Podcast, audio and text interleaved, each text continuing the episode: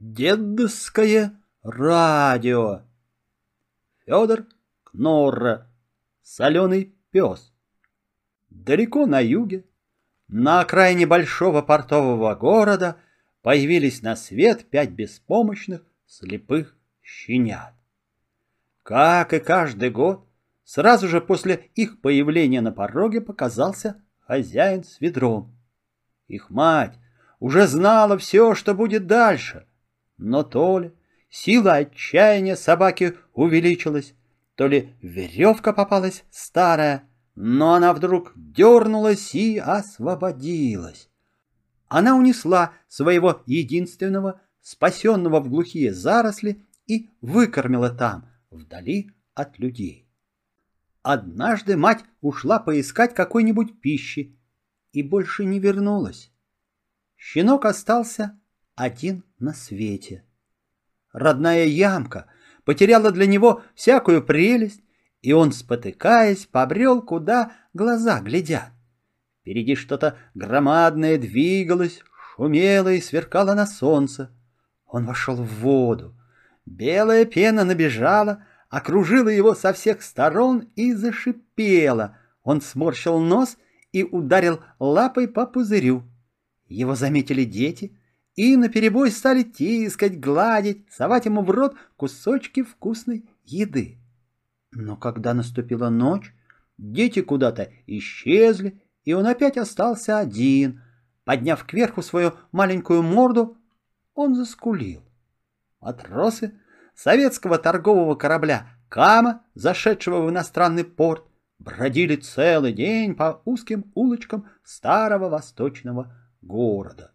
Вернувшись на корабль, матрос Мартьянов принес с собой рыжего щенка. «Знаете, где я его подобрал? В воде.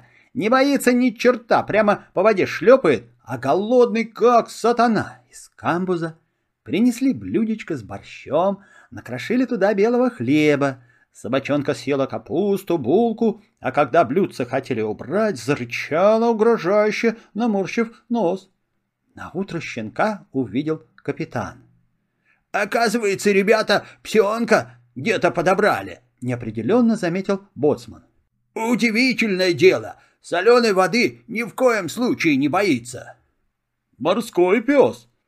«Точно! Ребята его прозвали Соленый!» Сначала Соленый еще не умел вовремя уступать людям дорогу, и бывало, что ему отдавливали лапу. Он поднимал страшный крик и протягивал виновнику больную лапу, чтобы тот его пожалел. Когда он подрос, он упорно стал учиться ходить по лестницам. Это было очень трудно. Наконец, он научился лазать по ступенькам. Он добирался до каюты капитана. «Ну, пойди посмотри», — говорил капитан, и соленый, подбежав к зеркалу, становился на задние лапы. Так и есть. Другая собака опять тут как тут.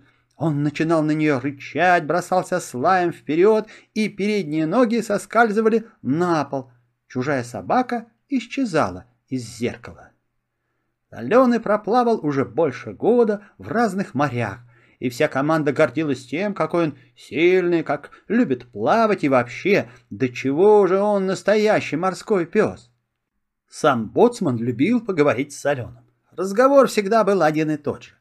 «Эх ты, рыжий, рыжий, конопатый, убил дедушку лопатой! Зачем же ты это дедушку-то, а, родного? А ну, отвечай!»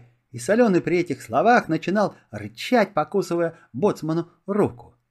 Ему было уже полтора года, когда жизнь его перевернулась. Корабль зашел в тот самый порт, где полтора года назад родился Соленый, о чем он, впрочем, совершенно не помнил. И тут он сделал то, чего никогда раньше не делал. Сбежал один на берег, познакомился с очень интересной собакой, и они вместе загнали на дерево зеленого от старости злющего кота. Соленый опомнился, когда услышал прощальный гудок, уходящий в море камы. Он кинулся со всех ног и примчался обратно в порт — вот на этом месте полчаса назад был трап. Он ясно чувствовал следы ботинок знакомых матросов, свежие, недавние, они вели к каменному обрыву, за которым была пустота. Он решил дождаться возвращения корабля. Он целыми сутками не уходил со своего места и угрожающе рычал, когда сторожа пробовали его прогнать отсюда. Потом голод и жажда заставили его уйти. Он не умел попрошайничать, не умел воровать. Он подошел к продавцу лепешек на рынке и честно, открыто, с достоинством попросил его покормить.